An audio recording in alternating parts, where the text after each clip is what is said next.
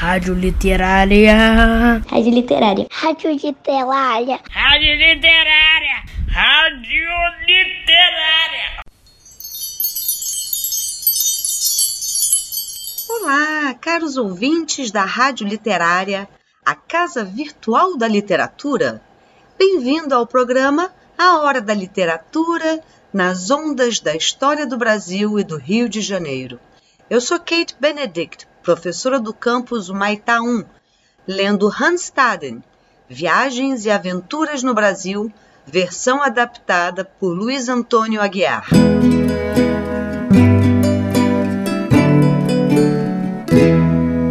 No capítulo passado, logo na chegada à capitania de Pernambuco, Hans Staden se viu em meio a um conflito entre portugueses e os índios caetés, surpreso com o calor e a biodiversidade dos trópicos.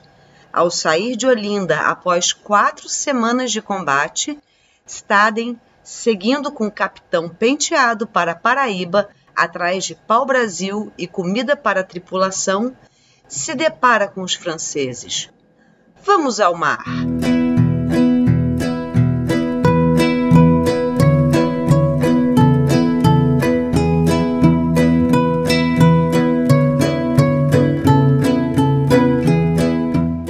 Depois de zarparmos de Pernambuco, um navio francês foi avistado.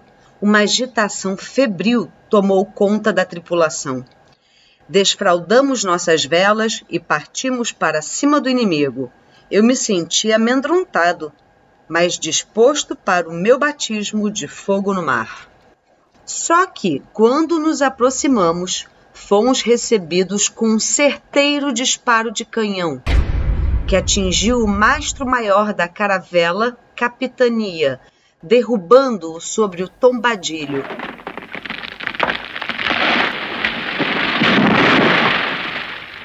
Muitos homens morreram esmagados, outros ficaram feridos e o navio francês conseguiu escapar. Para agravar nossa situação, começou a soprar um vento fortíssimo que nos empurrou para longe da costa. Era impossível retornar. Depois de atirar os mortos no mar, conforme o costume dos navegantes, o capitão Penteado resolveu retornar a Portugal.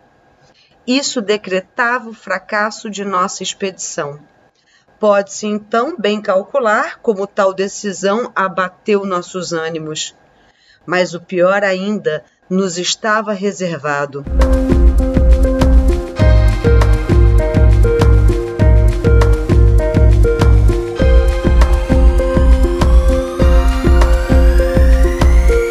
A esta altura, já havia aprendido a falar o português.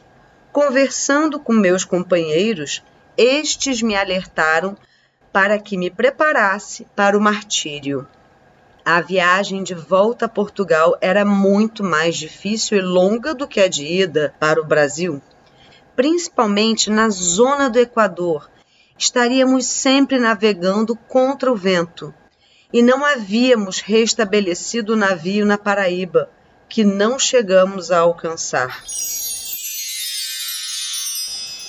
Queridos ouvintes sintonizados nas ondas da rádio literária, interrompo aqui a leitura de Hans Staden para compartilhar com vocês um trecho da Nau Catrineta, ou Nau Catarineta, um poema anônimo, épico, marinho do cancioneiro lusitano. Embora não seja possível precisar a data de sua origem, supõe-se que seja da segunda metade do século XVI logo após o auge das navegações portuguesas. A nau catarineta conta a aventura que é descobrir novas terras, o pavor do naufrágio, a calmaria sem vento para a nau navegar, a fome e a sede no mar, o medo do canibalismo, a solidão e a saudade. Com vocês, Fausto Bordalo Dias que interpreta a versão escrita do poema por Almeida Garrett, incluído no Romanceiro.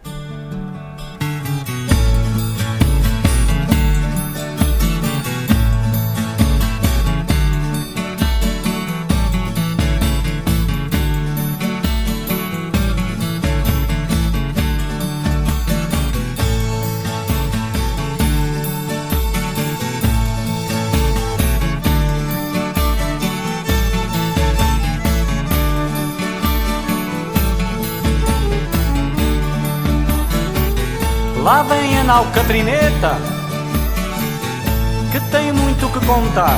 Ouvid agora, senhores, uma história de pasmar. Passava mais de ano e dia, que iam na volta do mar. Já não tinham que comer, já não tinham que manjar. Deitaram sola de molho para outro dia jantar. Mas a sola era tão rija que a não puderam tragar. Deitam sortes à aventura, qual se havia de matar. Logo foi cair a sorte no capitão general. De fato, após três meses de duríssima travessia, as provisões praticamente acabaram. Havia apenas o suficiente para uma pequena ração diária de farinha de mandioca brasileira. Muitos marinheiros comeram os macacos e os papagaios que haviam capturado no Brasil.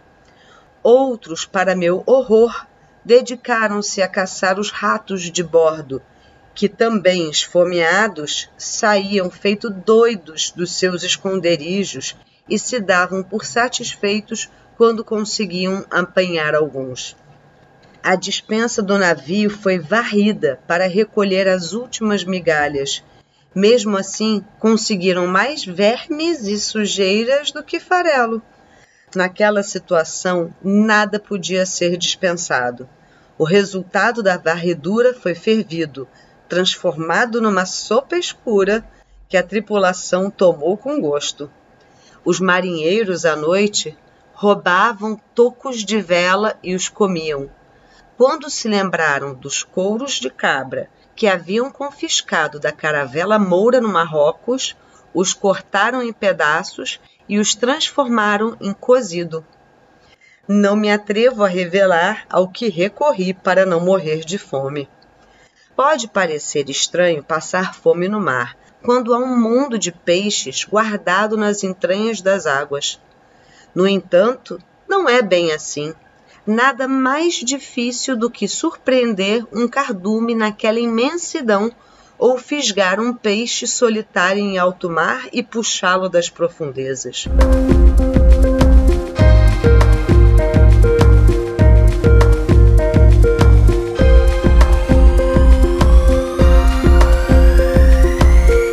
Pior do que a fome era a sede debaixo do sol equatorial. Cada marujo recebia apenas uma pequena caneca de água por dia. Mesmo essa água, que estava guardada havia muito tempo, não passava de um caldo preto tão fedorento que, para bebê-lo, precisávamos tapar o nariz. Era comum circularem histórias de que uma tripulação enlouquecia quando chegava a tal ponto e os marujos começavam a matar os companheiros para comer os cadáveres. Confesso que esse era meu maior pavor à noite, que por ser novato me escolhessem e tentassem me surpreender durante o sono. Mas Deus já mostrava estar comigo, como mais ainda o provaria nos difíceis momentos que eu haveria de viver, meses depois, na minha segunda viagem. Então, após 108 dias de desespero, as caravelas alcançaram as ilhas dos Açores, também pertencentes a Portugal. Dali para Lisboa, a viagem transcorreu tranquilamente.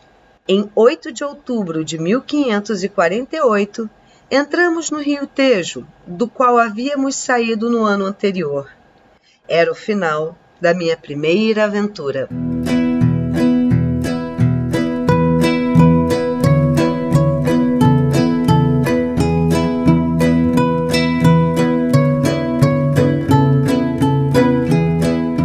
Queridos leitores ouvintes, antenados na primeira estação de rádio do campus Humaitá 1, que aventura é esta primeira viagem de Hans Staden, não é mesmo? Agora, sabendo mais dos perigos possíveis de serem enfrentados em uma viagem como esta, pergunto: quem de vocês se aventuraria a embarcar na frota do Capitão Penteado? Hans Staden partiu para sua primeira viagem com vinte e poucos anos e com certeza teve que aprender muitas coisas, como a falar o português. O que mais ele deve ter aprendido com essa viagem? Foram tantas experiências compartilhadas com a tripulação do Capitão Penteado. Será possível voltar igual depois de tudo o que ele viveu? No próximo episódio, começaremos a segunda viagem. Sim, aquela em que ele se tornou prisioneiro de uma tribo tupinambá durante nove meses. Até a próxima viagem! Aguardo vocês no porto da cidade de Sevilha, da onde embarcaremos rumo ao Rio da Prata.